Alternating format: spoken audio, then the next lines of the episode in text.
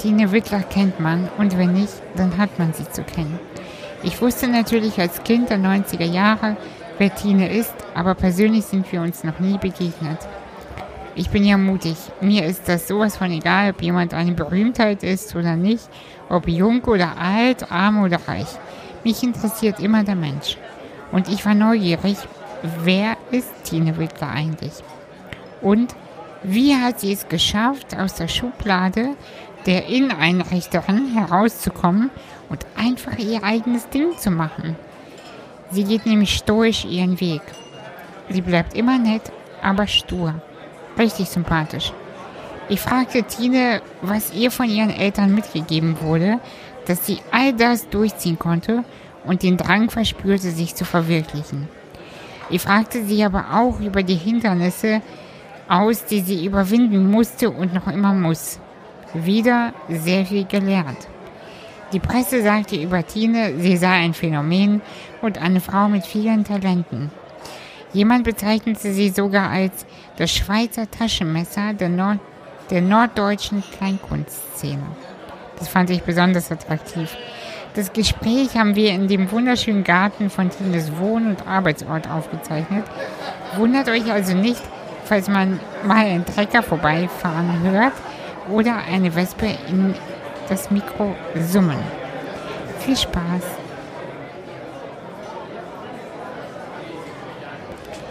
Jo, hallo Tine. Moin. Schön hier zu sein. Vielen Dank, dass ich hier sein darf. Sehr gerne. Ich freue mich, dass du den weiten Weg auf dich genommen hast. Ne? Ist ja nicht um die Ecke. Ja, ich bin tatsächlich jetzt äh, fast, fast zwei Stunden gefahren. Mhm. Aber weißt du, das lohnt sich, glaube ich. Und wir haben sich die letzten 80 Kilometer nur auf der Landstraße angefühlt. Gut, also ich bin ja, ich, mein Traum ist es ja tatsächlich mal auf dem Land zu leben. Ähm, ich habe ein bisschen so Neid und Freudegefühle, wenn ich hier so bin. und ja, denke ich so, oh, das ist so schön, das ist so schön. Ja, finde ich ganz toll. Das Wendland ist ein sehr besonderer Landstrich. Ja.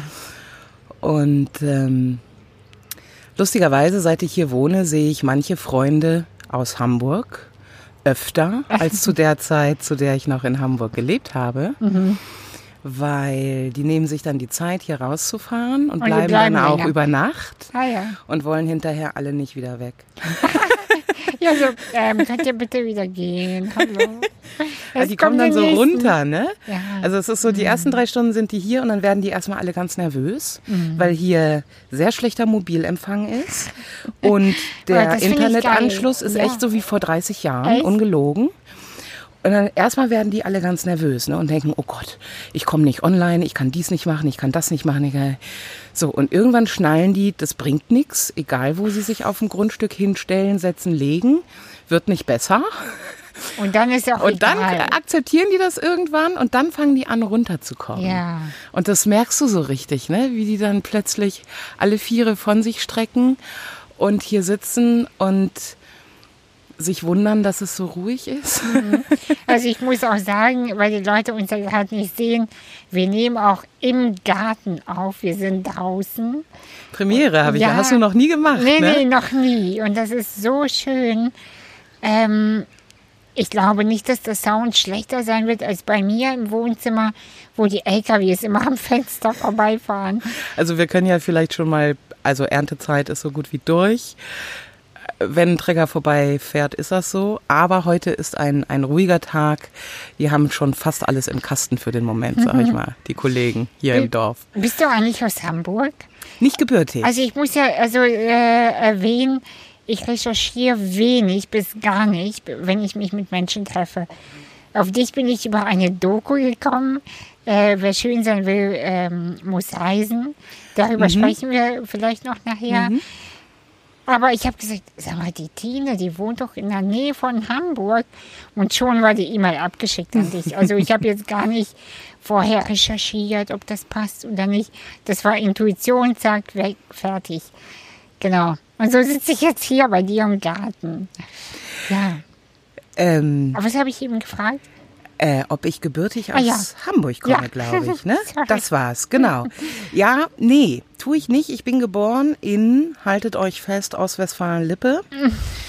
ähm, oh, Altkreis Lübbecke beziehungsweise Landkreis Minden-Lübbecke in einem kleinen Ort namens Raden. Und Raden ist der nördlichste Ort Nordrhein-Westfalens. Also wenn man sich Nordrhein-Westfalen so auf der Karte anguckt, dann, dann gibt's da oben so einen Auswuchs, der sieht aus wie so ein kleiner Hund. Und ganz oben in dem Hundeköpfchen, da oben drin. Da bin ich geboren. Ähm, Das heißt, egal in welche Richtung man fuhr von meinem Zuhause aus, spätestens nach sechs Kilometern war man in Niedersachsen. Du warst also nur noch in Nordrhein-Westfalen, wenn du geradeaus runtergefahren bist, wirklich straight gegen Süden. Ansonsten drumrum nur Niedersachsen. Und deshalb behaupte ich ja immer, dass ich eigentlich niedersächsisch sozialisiert wurde und nicht westfälisch in dem Sinne. Und ähm, das ist auch mit ein Grund, warum ich hier gelandet bin, weil ich nach 25 Jahren Großstadt einfach wieder in diese Strukturen auch zurück wollte, aufs Land. So wie ich aufgewachsen bin. Ich weiß nicht, ob das auch was mit dem Alter zu tun hat, dass du irgendwann sagst, okay, jetzt ist genug mit Remi Demi. Und jetzt will ich wieder dahin zurück, wie, wie ich geprägt wurde, vielleicht. Also viel Grün, wenig Industrie, keine Autobahn in der Nähe. Ja. Also ähm, Bist der Ort, wo wir jetzt hier sitzen, ist fast der ähm, am weitesten entfernte Ort von einer Autobahn, den es in der ganzen Republik gibt. Wird nur noch getoppt durch Salzwedel, das ähm, ein paar Kilometer von hier entfernt ist. Fährst du denn, bist du trotzdem viel unterwegs noch? Ja. Oder Ja, ja. bist du auch gerne auch einfach hier? Beides. Also ich habe immer Herzschmerz, wenn ich hier weg muss. Ähm, das ist so ein total zerrissenes Gefühl. Auf der einen Seite freue ich mich dann immer auf die Show und auf das, was kommt und auf den Bühnenabend und auf das Publikum und auf die, die Spielstätten. Ähm, auf der anderen Seite blutet mir das Herz, dass ich hier weg muss. Ich will nach Hause. Äh, das, äh, das ist tatsächlich, also so, das sind so dann die ersten, meistens tatsächlich, bis ich dann nach 80 Kilometern oder wie viel das ist, endlich auf der Autobahn bin, dann geht es schon wieder. Ne, dann drehe ich schon wieder das Radio auf und singe mit. Vorher ist echt Trennungsschmerz. Und auf der Rückfahrt ist es immer genau andersrum. Sobald ich auf die Landstraßen hier komme, bin ich wie so ein kleines Kind und zähle die Kilometer runter, bis ich endlich wieder hier an der Antikhütte ankomme. Also das Haus ist fast 200 Jahre alt, ein altes Ah, Verkehrsinfarkt, gucke mal, zwei Autos direkt nacheinander. Ein altes äh, Fachwerkhaus aus dem Jahr 1838.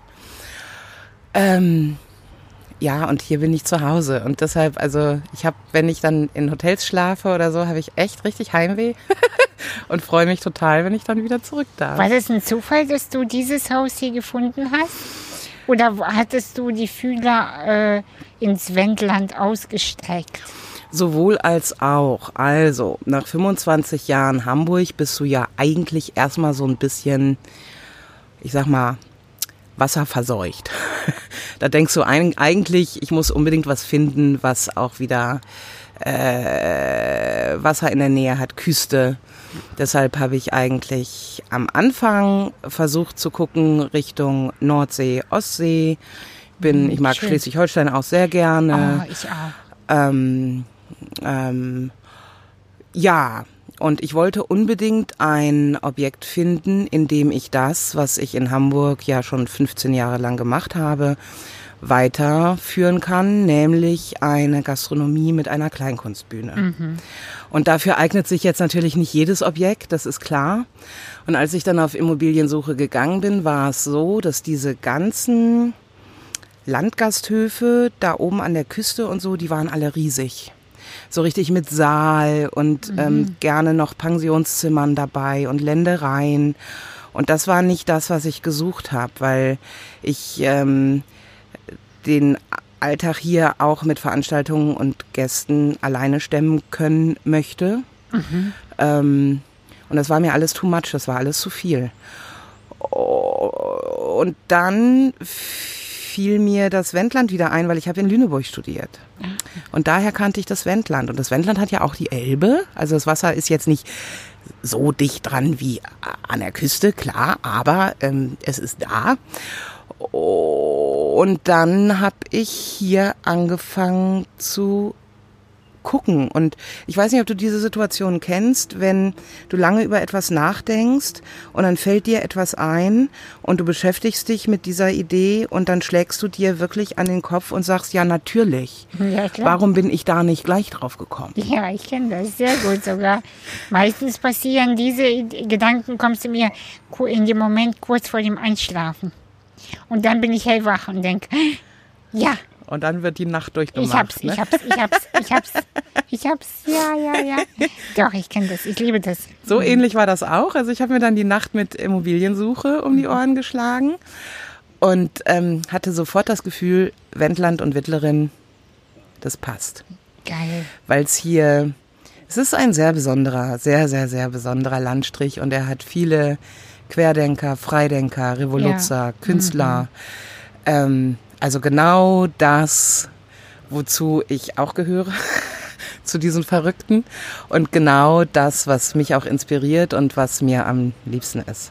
Mhm. Und ähm, deshalb hat es sich hier eigentlich vom ersten Moment angefühlt wie nach Hause kommen.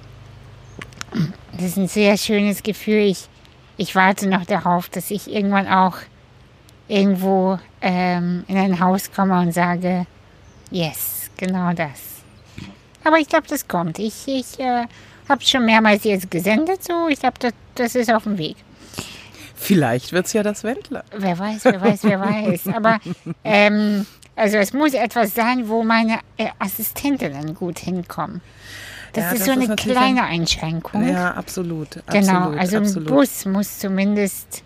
Ja, da fahren. erwischst du hier natürlich tatsächlich den wunden Punkt. Ne? Ja. Also öffentliche Verkehrsanbindung ist natürlich, ist nicht Punkt. Ja, ja. ähm, auch Internetverbindung und so soll kommen, aber wann jetzt so wirklich, weiß man auch nicht so genau. Und das ist schon, also es ist, äh, es ist wie bei allem, es hat seine zwei Seiten. Ja. Und ich bin aber zum Beispiel ein bevorzugt analoger Mensch. Ähm, und deshalb kommt mir das ja entgegen. Ne? Mhm wenn hier kein Empfang ist, dann sorgt das auch dafür, dass die Leute, dann wird das Buch mal fertig. Naja, und es geht ja auch darum, also man betreibt ja keine Kulturspielstätte oder auch keine kleine Dorfkneipe, damit die Leute nebeneinander ja. sitzen und auf ihre Handys starren. Mm, ne? Schön. Und ähm, wieder mehr sich angucken ne? und sprechen. Und miteinander reden. Mm. Also hier endet jeder Abend um den großen Tisch. Das ist der sogenannte Familientisch. Den gibt es drin und den gibt es draußen. Und ähm, da sammeln sich am Ende des Abends alle, egal ob sie sich kennen, dann kennen sie sich. und da wird gelacht und geplaudert und diskutiert und sich oft bis morgens in die frühen Morgenstunden die Köpfe heiß geredet. Und, und das ist einfach ähm, zauberhaft, weil, weil das ist sozusagen meine geistige Nahrung auch für alles, mhm. was ich mache. Was ist dein Antreiber? Was ist Mm, was lässt dich morgens aufstehen? So dein. Tatsächlich die Liebe zur Kunst. Mhm. Tatsächlich die Liebe zur Kunst in allen Variationen. Ähm,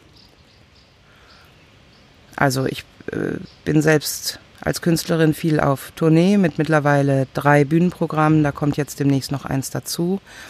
Ich bin Kulturveranstalterin ähm, und liebe jedes Genre, also egal welche Künstler wir auch hier zu Gast mhm. haben. Ich verliebe mich bei jeder Show in jedes Programm und in jeden Künstler.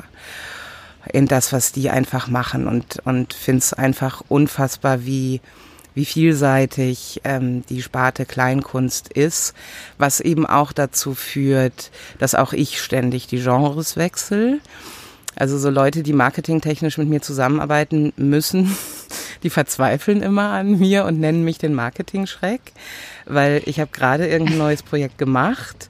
Dann versuchen die dich in irgendeiner Schublade zu verorten und dann bist du aus der Schublade schon wieder raus und machst was ganz anderes. Weißt du, ich, ich muss gerade so lachen und schmunzeln und mein Herz geht so weit auf, weil ich das so großartig finde, dieses du passt in keine Schublade rein. Ja. Du bist eine Schubladensprengerin. eine Schubladenflieherin auch. Ja, auch ne? Also auch, immer ja. wenn ich ähm, auch spüre, dass, dass äh, da ähm, eine Schublade geschaffen werden könnte oder dass das jemand versucht, äh, dann bin ich tatsächlich schneller weg, als du gucken kannst. Ne? Also das was, was, warum genau? Was löst eine Schublade in dir aus? Unbehagen. Ist es dir zu? Einfach nur Unbehagen. Ähm, und ich bin keine Freundin der Simplifizierung von Dingen. Also es gibt zu jedem Bereich gibt es unterschiedliche Sichtweisen, unterschiedliche Meinungen, unterschiedliche Perspektiven, unterschiedliche Denkansätze. Und was mir unangenehm ist, ist tatsächlich das, was gerade in den letzten Jahren sehr verstärkt passiert, auf allen Ebenen, dass überall nur noch verkürzt wird, ähm, dass zum Beispiel die Leute nicht mehr richtig lesen können oder wollen, dass es nur noch Schlagzeilen sind, die äh, irgendwas bestimmen, dass ähm, viele Leute sind gar nicht mehr in der Lage, Texte aufzunehmen oder sich damit zu beschäftigen. Das bedingt aber ähm, die, die Möglichkeit, eine andere Perspektive auch einnehmen zu können und sich darin zu, zu versetzen sozusagen. Und ähm, Das heißt, wir werden alle nur so, also ich formuliere es mal so, wir werden alle immer nur auf Überschriften runtergekürzt. und auf Formate. Auf Ne? Formate, Also mhm. zum Beispiel die berühmte Filterblase. Der, der das Ja, und das ja. Lied gehört hat, dem gefiel auch das und das. So, und zack, kriegst du nur noch die Sachen vorgeschlagen, die dir vermutlich eh gefallen. Und du nutzt vielleicht überhaupt nicht mehr die Chance, dir was anderes überhaupt anzugucken und nimmst dir dadurch ja auch die Chance, dich selber in das zu verlieben und Ja. wirklich zu sagen, okay, da ist was Neues, das finde ich Mhm. toll. Und das finde ich sehr, sehr, sehr ähm, nicht nur schade, sondern tatsächlich regelrecht gefährlich für die Weiterentwicklung oder die Entwicklung überhaupt einer Gesellschaft. Und deshalb ist es sozusagen so ein bisschen auch meine Trotzreaktion, das gar nicht erst passieren zu lassen. Das heißt, je mehr Input und je mehr selber machen auf, aus unterschiedlichen Perspektiven, desto besser. Ich bin auch sehr neugierig und ähm, will halt immer alles dann auch selber versuchen. Also ob das jetzt ein, ein Dokumentarfilm ist, den ich mache, ob es ein Chansonprogramm ist, das ich schreibe und singe, ob es das ein Personentheaterstück ist, mit dem ich jetzt in vier Wochen Premiere habe, ob es die Bücher sind, die ich schreibe, ob es die Lyrik ist, die ich schreibe, ob es der Wortarchitekten Poetry Slam ist, den ich immer noch mache. Ähm, ja, und das natürlich in Kombination immer wieder mit, mit Künstlern anderer Genres, mit denen dann hier zusammenzusitzen und ähm, sich über diese Entwicklung auch zu unterhalten. Also das bringt mich sehr viel weiter. Hoffe ich. Nicht immer, aber. Also es kann sein, dass man im Mikrofon die Wespen hört. Wenn man es immer so surren hört, ne, liebe Leute, das sind die Websen. Die sind Ja. dieses Jahr, naja. Ich hatte gerade den Gedanken, also was, was ja die ganzen Marketingleute auch mir vorwerfen, ist, ähm, du verlierst deine Leute, wenn du immer was Neues ausprobierst und, ähm, und man dich nicht in eine Schublade Schubla- stecken kann. Genau, stecken kann. Ja, aber, aber das Wer ist halt, folgt dir? Was sind das für Leute, die zu deinem Programm kommen? Sind das einfach langjährige Fans? Mm. Oder die dich auch neu entdecken? Ich glaube, es ist beides. Mhm. Also ähm, ich weiß, dass viele Leute gar nicht wissen, was ich jetzt tue. Weil, also ganz oft ähm, denken die zum Beispiel auch, ähm, oder, oder Journalisten schreiben dann oft sowas wie, es ist still um sie geworden.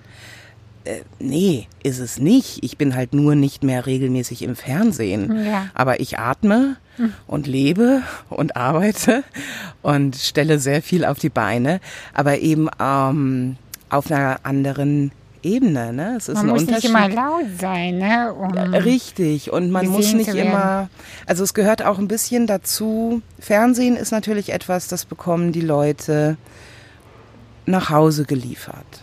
Du musst das Haus nicht verlassen, du drückst auf den Knopf, zack. Bequem. Wenn du jemanden live sehen willst, bedeutet das ein bisschen mehr Engagement. Ne? Du musst den Termin finden, du musst da hinfahren, du musst ein Ticket kaufen, du musst deinen Hintern hochkriegen am Veranstaltungsabend. mhm. Und ähm, das ist ein Riesenunterschied. Und für mich ist die, die Bühne wichtig, der direkte Kontakt. Mhm. Ähm, es ist das habe ich gemeinsam mit äh, Jürgen von der Lippe, der jetzt gerade auch darüber sprach. Ich glaube, beim Kölner Treff war es. Es macht einen riesen Unterschied, ob du in eine Kameralinse agierst oder auf einer Bühne vor, vor Menschen. Von die reagieren oder auch nicht. Ja, ja, ja doch nicht. Also, ja. Ähm, hallo, könnt ihr bitte lachen?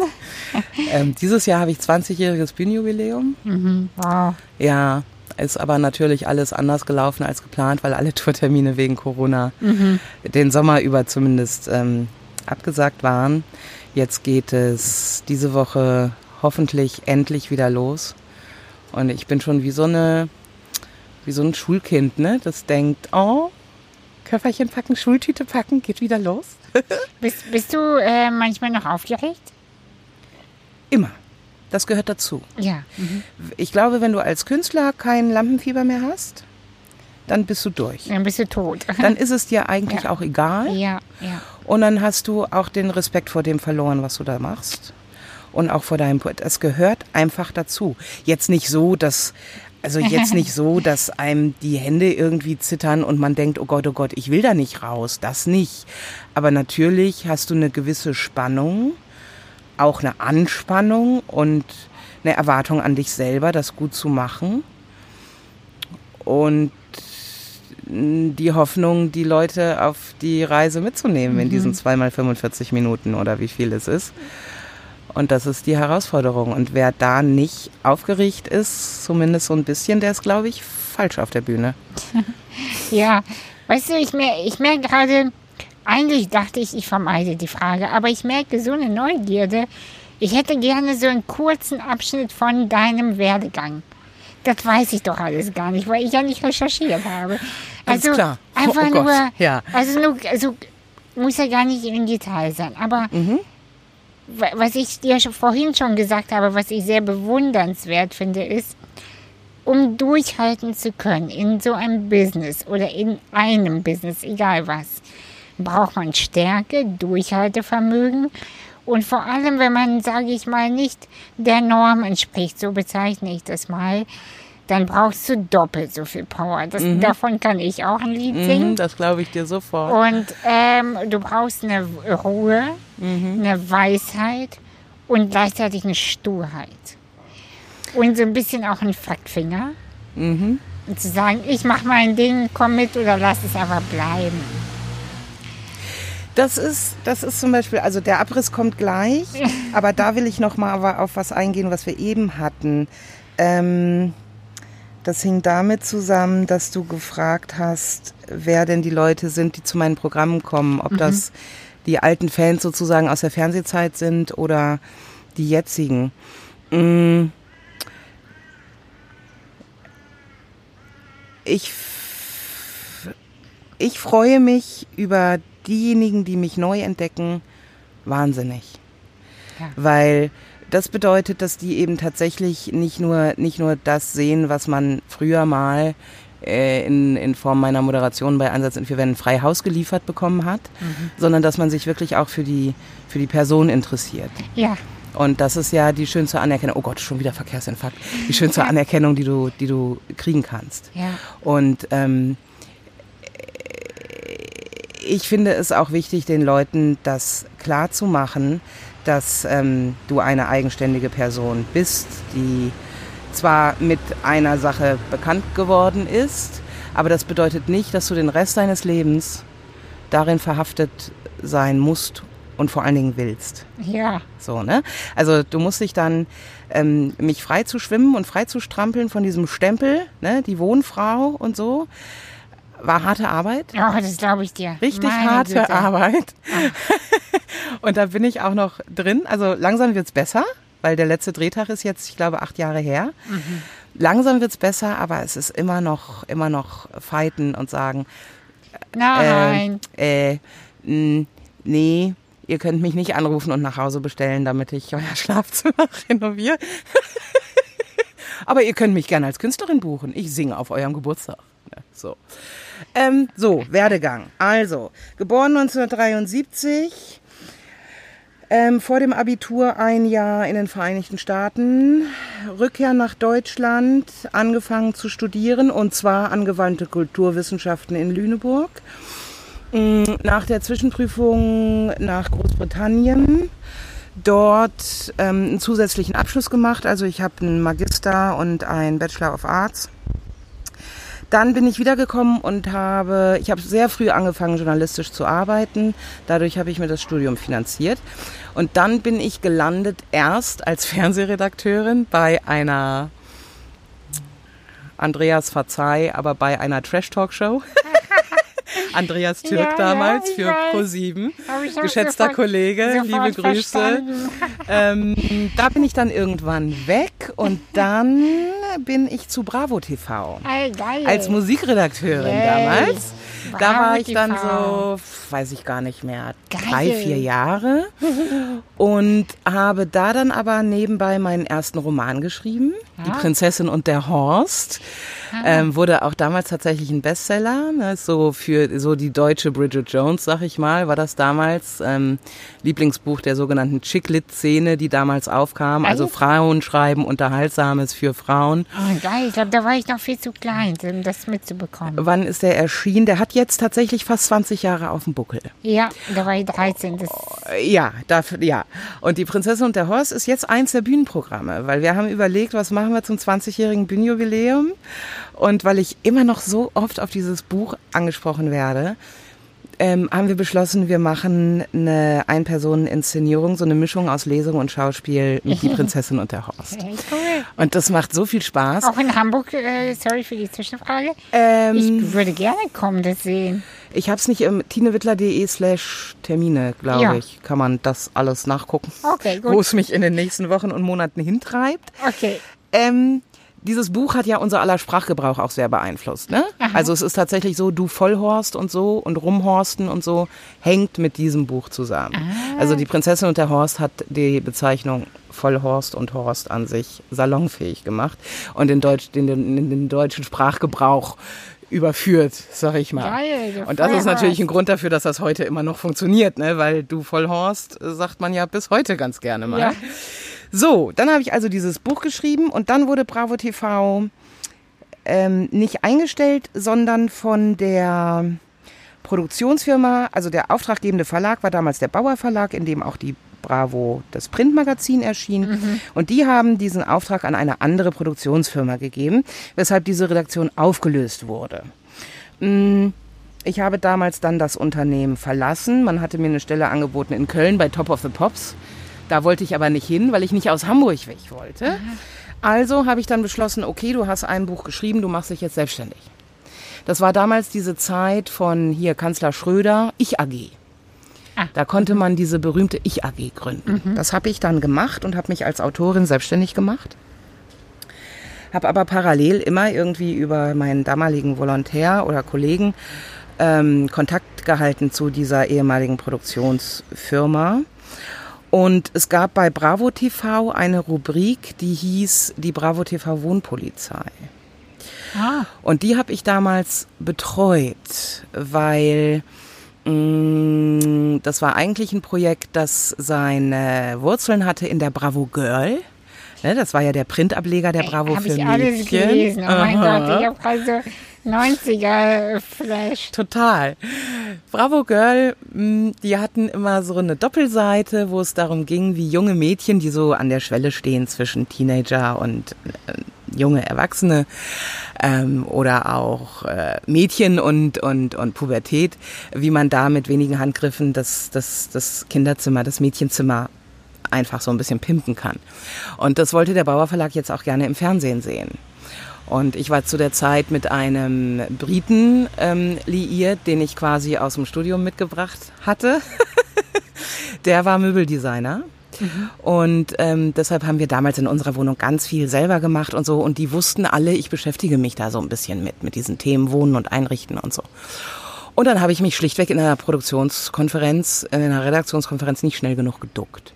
Ne, da gab es dann die Ansage aus München, macht mal hier bitte so eine Wohnrubrik. Wer macht's? Ja, alles klar, Tine. Ne, ich so, was? Was soll ich?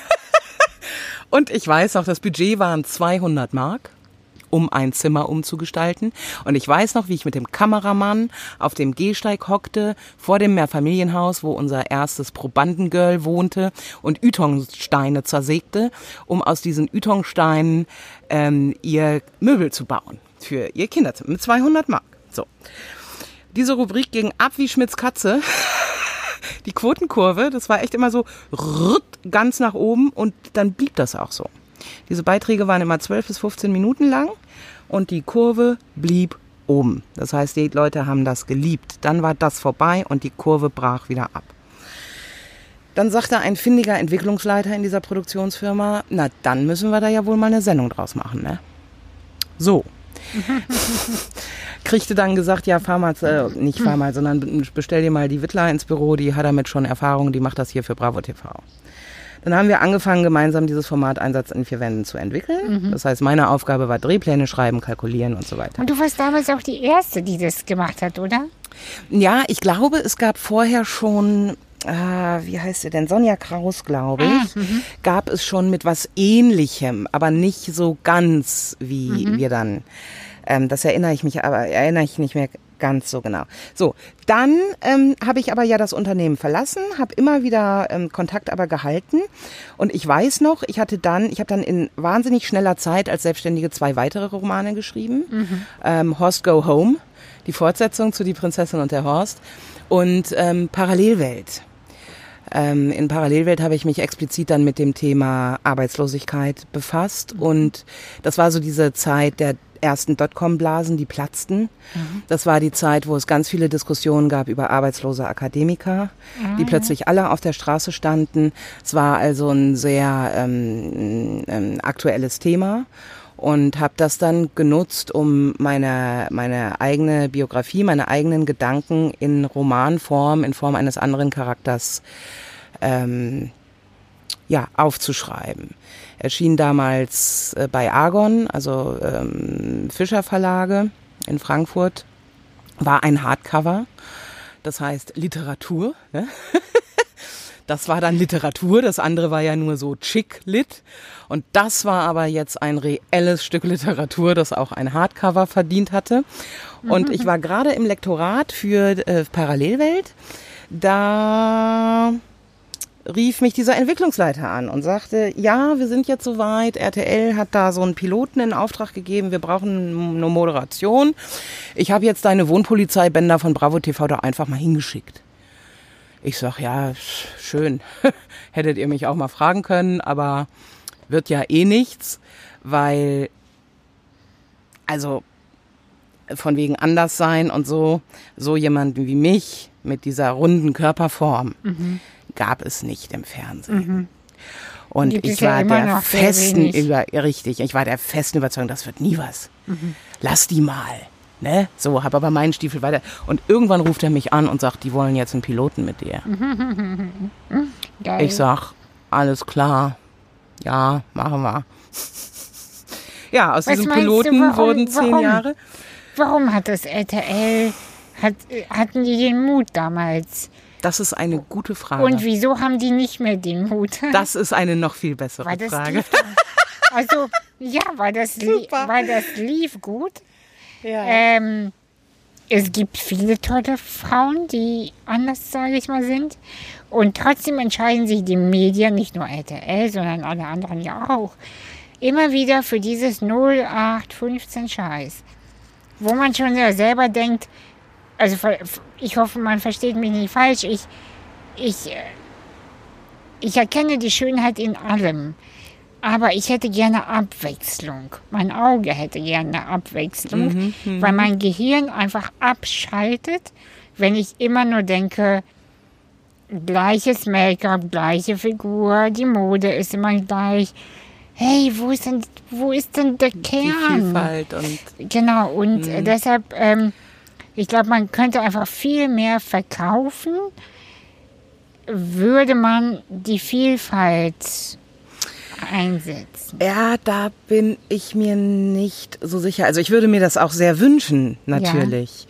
Aber da läuft übrigens gerade Smörchen, mein kleines Kätzchen, durch den Garten. Hallo Smöre. Oh. ja, nachher fahren wir zum Tierarzt, ne? Du brauchst hier Flohmittel. Smörchen hat Flöhe, deshalb putzt die sich immer Ah, so viel okay. gerade, weil die ihr total auf den Sender gehen. Und nachher muss ich ihr sowas holen, damit sie. Ich habe auch eine Katze. Siehst du? Ja. Hund oder Katze? Katze. Katze. Ähm, ja, es gibt leider Gottes tatsächlich sowas wie, im Fachjargon nennt man das Sehgewohnheiten. ja. Und diese so Sehgewohnheiten haben sich durch die Jahre, jahrzehntelange Entwicklung so eingeschliffen bei den Leuten, dass, ähm, also ich weiß noch, als wir damals mit der Sendung auf, äh, mit dem Format Ansatz in vier Wänden auf Sendung gingen, ähm, das war ja dann auch die erste Zeit, wo, wo schon im Internet dann kommentiert werden konnte und so weiter und so fort. Ähm, da brach ein Sturm der Entrüstung los. Also es war wirklich Ah, so, verstehe. ähm, es war wirklich, also was, was ich mir anhören äh, äh, durfte und musste, Hey. weil ich die Frechheit besessen habe, mit meinem Körper für eine Kamera zu treten, war ähm, bodenlos. Nee. Bodenlos. Scheiße. Und äh, naja, nicht schei also nicht scheiße, sehr lehrreich und es sehr ähm, hat dann zu Wer schön sein will muss reisen geführt, zu diesem Dokumentarprojekt, das ja, ich dann gemacht Werde ich habe. auf jeden Fall verlinken, ja, in Show Notes. Mm, weil ich dann auch irgendwie einfach wissen wollte, woher kommt das? Ja. Wie geht das? Was ist, wo ist das Problem in Anführungszeichen? Ja, ja, ja, Ja. verstehe ich total. So, Glaub aber mir. warte mal, ich muss mich mal kurz sortieren. Also, dann kam Einsatz in vier Wänden. Dieses Format habe ich geschlagene zehn Jahre lang moderiert, Ja. habe nebenbei aber immer weiter A, Bücher geschrieben. Also sechs Romane sind es mittlerweile, ein Lyrikband, das Reisetagebuch, wer schön sein will, muss reisen. Mm, Und habe dann auch gedacht, naja, Fernsehen ist schön und gut, aber das ist eine Sache, die kann von heute auf morgen auch vorbei sein. Verkehrs... Da, da ist der Trecker. ähm, verlass dich da mal nicht zu doll drauf. Ja. Und habe dann in Hamburg die Gastronomie eröffnet. Genau, die Bahn. Genau, die Parallelwelt, benannt nach meinem dritten Roman. Ah, ja, stimmt. Jetzt check ich das. Und die Parallelwelt 2004 habe ich die eröffnet. Und die gab es bis 2018 in Hamburg. Oder bis Ach. 2019 war es so? War das letztes Jahr, wo ich das... Ich weiß das nicht mehr. Ähm, auf jeden Fall lange, 14, 14 Jahre. Wow. Und die Parallelwelt hat sich dann entwickelt von einer ähm, kleinen Abendbar zu einem kleinen Kulturzentrum. Wir sind zwischenzeitlich dann umgezogen, dann hieß es Parallelwelt Kulturbar, war nicht mehr in Altona, sondern in Eimsbüttel und hat vereint eine kleine Galerie, eine Bar ähm, und einen Raum für Veranstaltungen, wo wir dann vier, fünfmal die Woche junge Künstler zu Gast hatten. Ähm, aus allen Genres. Ähm, Konzerte, Lesungen, Improvisation, Performance, Theater, einfach alles. Und ähm, das habe ich dann gemacht bis, ja, bis 2018. Also 2017 bin ich dann hierher gezogen. Mm, Parallel habe ich dann die Bühnenprogramme entwickelt. Also Lokalrunde ist das aktuelle Chanson- und Musikkabarettprogramm, in dem ich aus meinem Leben als Wirtin erzähle. Dann habe ich für die Krimödie Hamburg gespielt, ähm, die im Weißen Reste. Ja, die singende Wirtin Maria Gabriela Josefa Vogelhober. Gell? Gell, Leopold, willst du mir die Gäste vertreiben? Und ähm, ja, jetzt studiere ich gerade das Ein-Personen-Theaterstück ein. Ich bin immer noch mit dem Dokumentarfilm unterwegs. Ja.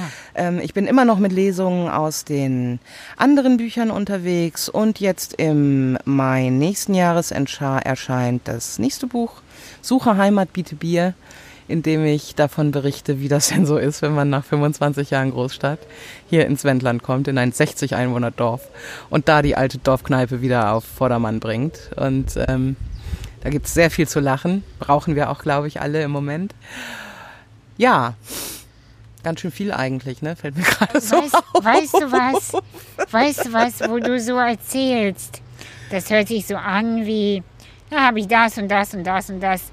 Aber da gehört so viel Mut dazu. Eine, ich würde sogar das noch schärfer formulieren, Oha, eine kommt. Angstfreiheit. Das ist noch Ja. int- intensiver als Ja. Mut. Ja, Ähm, Ja, Weißt ja, du, so, wenn man sagt, ja, habe ich eine Kneipe aufgemacht und habe ich dies gemacht. Woher kommt deine krasse Lust am Leben, krasse Angstfreiheit und dieses Gefühl von,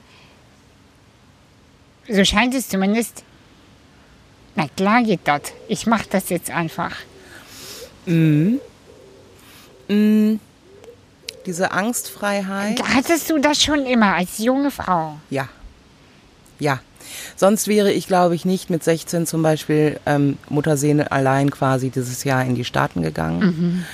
Ähm, ich glaube, dass mich das durchaus geprägt hat. Ja. Ähm, deshalb kann ich das auch immer nur empfehlen. Leute, schickt eure Kids, wenn es irgend geht. Es muss ja nicht gleich, es müssen nicht gleich die USA sein, aber ähm, lasst sie auch mal für ein paar Wochen oder Monate ein anderes Leben leben in einem anderen Land. Das bringt so viel. Ähm, davon zehrst du dein ganzes Leben lang. Ja. Mm, Ich hatte großes Glück. Ich hatte riesiges Glück, wie ich aufgewachsen bin. Ähm, das heißt jetzt nicht, dass meine Eltern reich waren oder dass äh, sie irgendeine besondere Stellung hatten oder sonst irgendwie etwas, sondern sie haben ihre Kinder, meine Schwester und mich, ich habe eine jüngere Schwester, die ähnlich tickt wie ich. Ja. Die ist genauso verrückt, nur halt auf einer anderen Ebene.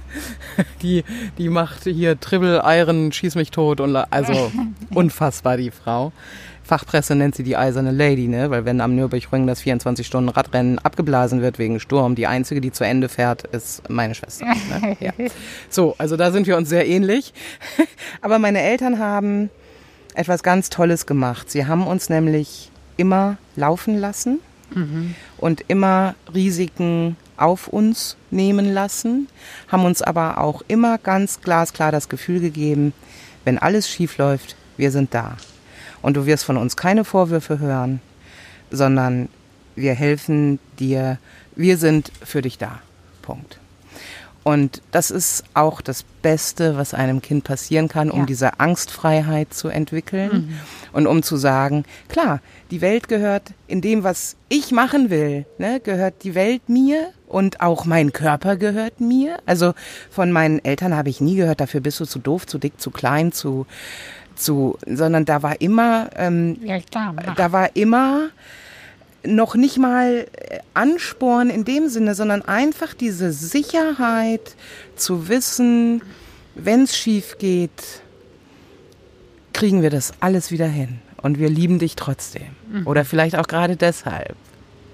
Und das ist sehr, sehr, sehr entscheidend. Also habe ich das Gefühl. Weil so kannst du drauf losrennen und kannst machen. Und wenn du dann losgerannt bist, dann fällst du auch mal auf die Schnauze. Klar habe ich auch die ein oder andere Bruchlandung hingelegt. Und klar habe ich Fehler gemacht. Und klar ist gerade jetzt das, was ich mir ausgesucht habe als Lebensmodell, unfassbar mühsam. Ne? Auch was, was Penunzen betrifft und so. Aber ich kann mir kein anderes Leben vorstellen.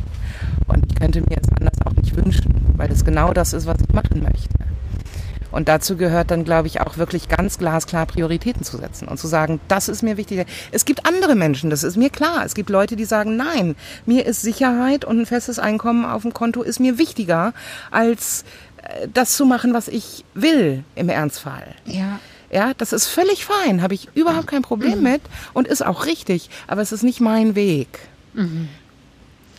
Ich glaube, darum geht es eben, den Mut zu haben, den eigenen Weg zu gehen. Und nicht zu kopieren, nicht nachzuahmen, nicht etwas mehr zu machen, als man will, aber auch auf keinen Fall weniger zu machen, als man könnte. Das ist nämlich auch so ein Ding, wo ich denke, wir könnten alle so viel mehr, wenn wir aufhören würden, uns zu vergleichen oder wenn wir sagen würden, aber ich Wichtiger bin nicht Punkt. attraktiv genug oder ich Wichtiger bin, Punkt. ich Mhm. bin nicht dünn genug oder ich bin äh, nicht gesund genug oder was auch immer, ja. Also so, ich glaube, wenn wir einfach auf unseren Fokus auf uns, auf unser Inneres richten würden oder auf, nur auf uns und vielleicht 10 Zentimeter um uns herum, das reicht. Und dann einfach machen, ey. Die innere Kraft ist ähm, ganz wichtig. Aber was auch dazu gehört, ist den eigenen Weg erstmal. Ach Mann, was ist denn los, Süße? Oh, ja, wir fahren gleich zum Tierarzt, mein Schatz. Oh, oder hast du schon wieder Hunger? Äh, paar Minuten Smärchen, okay? Gibt gleich was zu essen. Ähm, was ja auch ganz wichtig ist, ist den eigenen Weg erstmal zu finden und zu erkennen. Genau. Und Und dafür, dafür muss man aber erstmal laufen. dafür brauchst du, dafür musst du, musst du dich gedanklich damit beschäftigen. Das heißt, du musst dir selber im Kopf den Raum und die Zeit geben, ähm, dich zu hinterfragen und deine Leidenschaften äh, zu erfahren, zu wissen. Und das ist, ähm, ich glaube, dass sich viele nicht, nicht genug Zeit dafür nehmen und nicht, nicht, nicht doll genug sozusagen in sich reinhorchen, was tatsächlich Sache ist. Oder Angst haben, dem zu, das wirklich zuzulassen, was sie hören. Naja, weil jeder von uns wird ja auch bombardiert mit Erwartungen. Mit Erwartungen von anderen und mit Erwartungen, die wir auch selber an uns stellen. Und wenn das dann nicht deckungsgleich ist oder bisschen Bangbüchs, würde man in Hamburg sagen, ne? dann klar, lässt man sich vielleicht auch vom Weg abbringen. Oder bringt sich selber vom Weg ab, weil man sich das vielleicht nicht zutraut oder denkt, nee, mh. Aber Zweifeln gehört immer dazu. Und ähm, Ja. zweifeln wird man auch, wenn man dann den anderen Weg einschlägt und ganz genau weiß, vielleicht mein Herz schlägt woanders, ne? Vielleicht hätte ich doch was, dann zweifelst du ja auch. Also im Grunde zweifelst du immer und dann kannst du auch gleich. Das ist so ein bisschen so wie dieses, man weiß sowieso, dass man es keinem recht machen kann, also kann man doch eigentlich gleich sein Ding machen und es für sich selber so gut machen, wie man möchte und kann. Ey, das sage ich ja auch Ne? immer. wenn man sowieso, vor allem, wenn man sowieso nicht der Norm entspricht, ja, dann ist auch egal. Ja, dann ist es noch weniger relevant. Mm, Ja, das ist ganz interessant, weil Weißt du, weil die Erwartungen an, ich sag, ich sag jetzt einfach mal uns, ja, sind ja so, bei dir vielleicht nicht mehr, bei uns nicht mehr inzwischen so doll, aber generell traut man uns ja weniger Sachen zu. Weil, du meinst jetzt uns Frauen nee, Oder- dich und mich, generell, weil wir der Norm oder nicht der, oder Menschen außerhalb der Norm genau, sozusagen. weil man Mhm. sagt, guck mal, die ist doch eh zu behindert, um Sachen durchzuziehen. Mhm. Oder die hat bestimmt so ein schlechtes, Gewi äh, schlechte, schlechtes Selbstbewusstsein, weil die so ein bisschen ein paar Kilos mehr hat. Dass man gleich so gar nicht so ernst genommen wird. Das Naja, also ja, das kann man aber dann eben auch zum Vorteil drehen, Ja. weil wer unterschätzt wird, eben. der steht unterm, unterm Strich hinterher besser da als der, der überschätzt wird. ja. Ne? ja. Also so kannst du es ja auch Total. sehen. Und ich bin der festen Überzeugung, dass jede und jeder von uns ein Päcklein zu tragen hat. Ja. Der eine auf die Art, die andere auf die Art. Und was kann man doch froh sein, das klingt jetzt total bescheuert, aber was kann man doch froh sein, wenn dieses Päcklein sich im Außen manifestiert und nicht im Innen. Also stell dir mal vor, wir könnten nicht denken oder nicht schreiben oder nicht, nicht, nicht äh, unsere Gedanken irgendwie umsetzen, egal wie wir es machen. Das können wir. Außerdem haben wir ein Dach über dem Kopf, wir haben genug zu essen, wir leben in einem Land, das im Ernstfall, zumindest auf einer gewissen Ebene, dafür sorgt, dass all das auch bleibt mit dem Essen und Dach über dem Kopf und so weiter und so fort. Und das ist mehr, als die meisten Menschen auf dieser Welt jemals haben werden. So, Ja. Punkt. Und danach kommt erstmal lange gar nicht. Ja. Und das muss man sich, glaube ich, auch immer wieder sagen. Und wenn du das wirklich weißt, und das macht es ja auch so wichtig, zum Beispiel mal ins Ausland zu gehen oder sich einfach andere Leben anzuschauen und mitzuleben. Wenn man das weiß, dann kann man gar nicht sozusagen so tief fallen, wie man das befürchtet. Weil, ähm, Hast du trotzdem noch manchmal Ängste? natürlich, gerade jetzt, Ja. am laufenden Band. Im Moment am laufenden Band. Überleg mal, Corona. Ja. Ich hatte meinen letzten bezahlten Auftritt vor sechs Monaten. ja. Der Ja. Umsatz hier ist um 75 Prozent eingebrochen. Ich bin seit sechs Monaten quasi ohne Einkommen und weiß nicht, wann sich das wieder erholt. Rücklagen schmelzen dahin wie leider meine Hüftpolster nicht in der Sonne.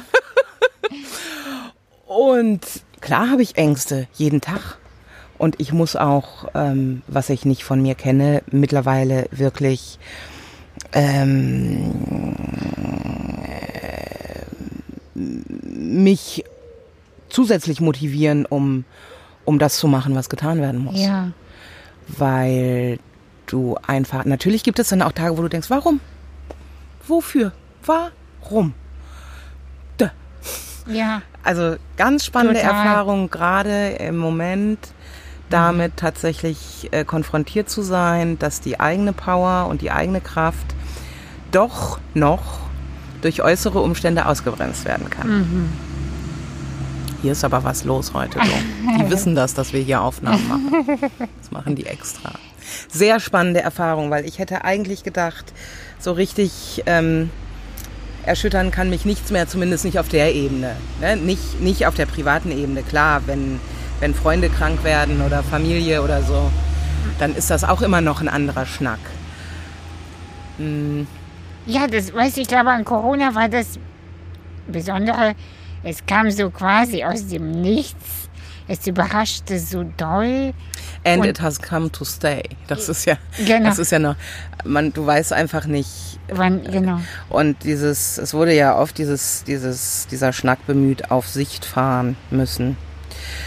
Aber genau so ist es. Und das muss man jetzt akzeptieren. Und ich habe damit lange gekämpft, bestimmt zwei, drei Monate, ähm, dieses auf Sicht fahren zu adoptieren und anzunehmen und zu sagen, okay, dann ist das jetzt so. Dann kannst du keine weiterreichenden Pläne machen. Dann musst du jetzt gucken, dass du von jedem Tag auf den anderen trotzdem deinen Aufgaben nachgehst und das, was du vorhast, so gut wie möglich machst. Und den Rest sehen wir dann, wenn es soweit ist. Ja. Ja. Aber weißt du, wenn, so wie ich dich jetzt kennengelernt habe, glaube ich, da kommt irgendwas und du denkst, na klar, wieso bin ich da nicht gleich drauf gekommen? Naja, das gibt's ja immer. Ja, das eben. wird durch Corona auch nicht ausgebremst. Eben, also eben. die Ideen, die Ideen sprudeln äh, Ja. weiter. Äh, aber du stößt natürlich an Grenzen der Machbarkeit. Also Ja. warum sollst du jetzt noch ein Bühnenprogramm entwerfen, wenn du genau weißt, es geht sowieso keiner ins Theater oder ähm, ne? Ja, so. ja. Also das ist halt, das heißt, da geht's auch drum, jetzt nachzujustieren und, und ich muss auch überlegen. Ähm, ich habe ja so eine Digitalphobie, ne? Echt? Also äh, man erfährt auf meiner Facebook-Seite immer alles, was man wissen muss, aber äh, das ist jetzt nicht meine größte Leidenschaft, sag ich mal so. Und ähm, da muss ich mir jetzt auch überlegen, ob es vielleicht tatsächlich irgendwelche Möglichkeiten gibt, online was zu machen oder was auch immer, ne? Weil dieser, dieser, dieser Live-Bereich ist im Moment natürlich extrem problembehaftet für alle, für Veranstalter, für Künstler, fürs Publikum. Ja. Und ähm, wenn du davon lebst, dann guckst du dich halt gerade ganz schön um. Ne? Und das geht nicht nur mir so, da bin ich ja bei weitem nicht. Äh? Ich hab's ja, also ich bin ja noch gepudert, weil erstens mal lebe ich hier im verrückten Dorf. Hier ist Social Distancing unser Grundprinzip. Das heißt, äh, eigentlich geht das so, was du in den Städten erlebst, geht alles so völlig hier an uns vorbei. Ist alles total relaxed. ähm, Insofern, das gehört auch, glaube ich, immer dazu, das Positive im Negativen sehen zu können. Das kann man aber üben, glaube ich. Ja, das ist wie so ein Mutmuskel, Positiv-Denkmuskel, den man immer wieder trainiert. Ich bin auch überzeugt davon, dass es erstmal schwerfällt, aber ich glaube, es ist eine bewusste Entscheidung, zu sagen, nein, ich lasse mich jetzt nicht auf dieses Negative ein.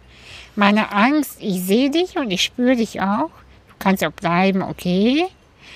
Aber ich gebe dir nicht so viel Raum, wie du gerade forderst.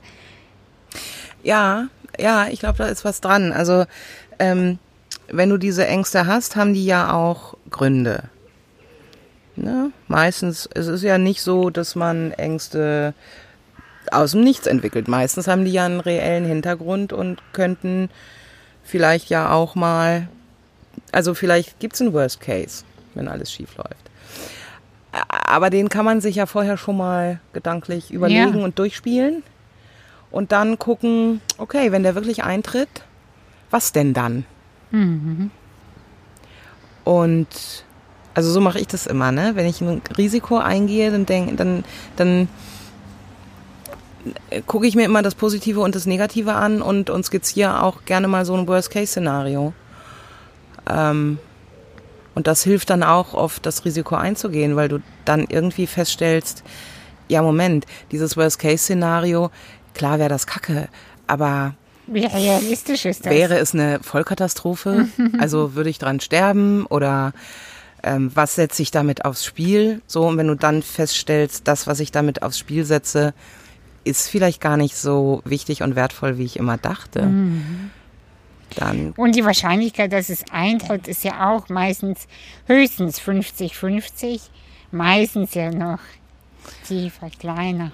Ja, aber da muss ich sagen, man hat ja schon Pferde und so weiter. Ne? Also da ist man ja. dann ja tatsächlich manchmal auch einfach in des Schicksals Hand. Ja, das, das stimmt. So. Ja, total. Das ist so. Ja. Tina, wir kommen langsam äh, schon zum Ende. Wir sprechen seit. Schon vorbei? Schon, dass du, schon vorbei. Ich habe noch gar nichts gesagt, habe ja, ich das Gefühl. Möchtest, möchtest, du, möchtest, du, noch mehr sagen? Ach, ich weiß nicht. Ich ja. bin jetzt auch gerade selber erschlagen von, von allem. ähm, ja, aber trotzdem, meine Endfrage ist ja immer, gibt es etwas, was du den Hörern und Hörerinnen mitgeben würdest? Ja. Ja, möchte ich. Ähm, auch Smörchen. Smörchen möchte auch mit euch sprechen. Hört mhm. ihr, ne? Sehr gerne. Und zwar wäre das tatsächlich der Aufruf, gerade jetzt in diesen Zeiten, sich offen zu machen, aufzumachen für Live-Kultur. Und zwar insbesondere im Hinblick auf die kleinen Spielstätten, im Hinblick auf Kleinkünstler, ähm, die so unfassbar viel zu bieten haben. Ja. Und gerade jetzt Auftrittsmöglichkeiten brauchen. Auftrittsmöglichkeiten, Auftrittsmöglichkeiten, Auftrittsmöglichkeiten. Mhm. Geht dahin, guckt euch das an, ähm, guckt, wie ihr vielleicht ähm, anders unterstützen könnt. Und das heißt ja nicht, ähm, dass man nichts dafür wiederbekommt, sondern an so einem Abend fließt so viel zurück und es lohnt sich so sehr, doch den Arsch hochzukriegen und sich da hinzusetzen und sich das anzugucken. Und ähm, das sage ich für, für alle Kolleginnen und Kollegen aus der Kleinkunstszene. Ja. Mm, und ja, es wird uns fehlen, wenn, wenn wir es nicht hinkriegen, dass sich das jetzt irgendwie wieder berappelt, dann haben wir ein gesellschaftliches Problem. Mhm. Also Leute, hört auf, einfach irgendwelche Livestreams zu gucken, die kostenlos sind auf Social Media, sondern gebt doch auch mal einen Zehner. Auch Mindestens. das, also die Möglichkeit, aber noch schöner ja. ist es natürlich, wirklich loszulaufen ja. und ja.